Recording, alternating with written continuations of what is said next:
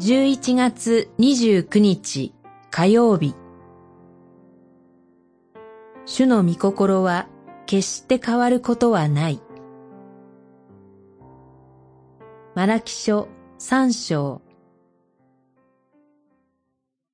見よ、私は大いなる恐るべき主の日が来る前に、預言者エリアをあなたたちに使わす。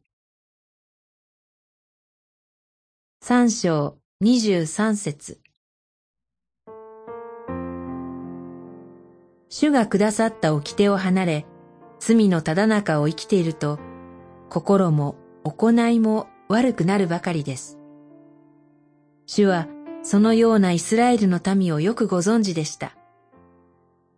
彼らの心にある主に対する不信感、また、どのような言葉でご自分に反論してくるのかを。主は彼らの罪に対して毅然と対処するため審判があることを隠さずに伝えました。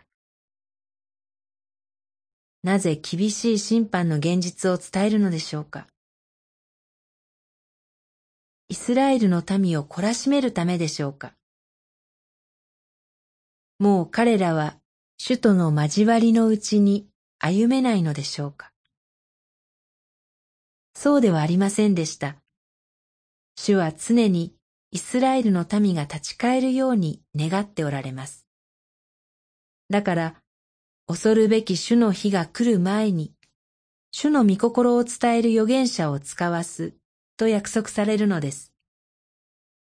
主の御心は、立ち返れ私に、必ず私はあなたたちのために天の窓を開き、祝福を限りなく注ぐであろう。諸国の民は皆、あなたたちを幸せなものと呼ぶ。あなたたちが喜びの国となるからだと、万軍の主は言われる。に、よく現れています。主は私たちの神となり、自分の民を愛するという約束を今も果たされるのです。誠に主である私は変わることがないと言われる神こそ賛美されるべきお方です。祈り、主よ、私たちの神となり、変わらずに私たちを愛してくださるあなたを見失わないようにさせてください。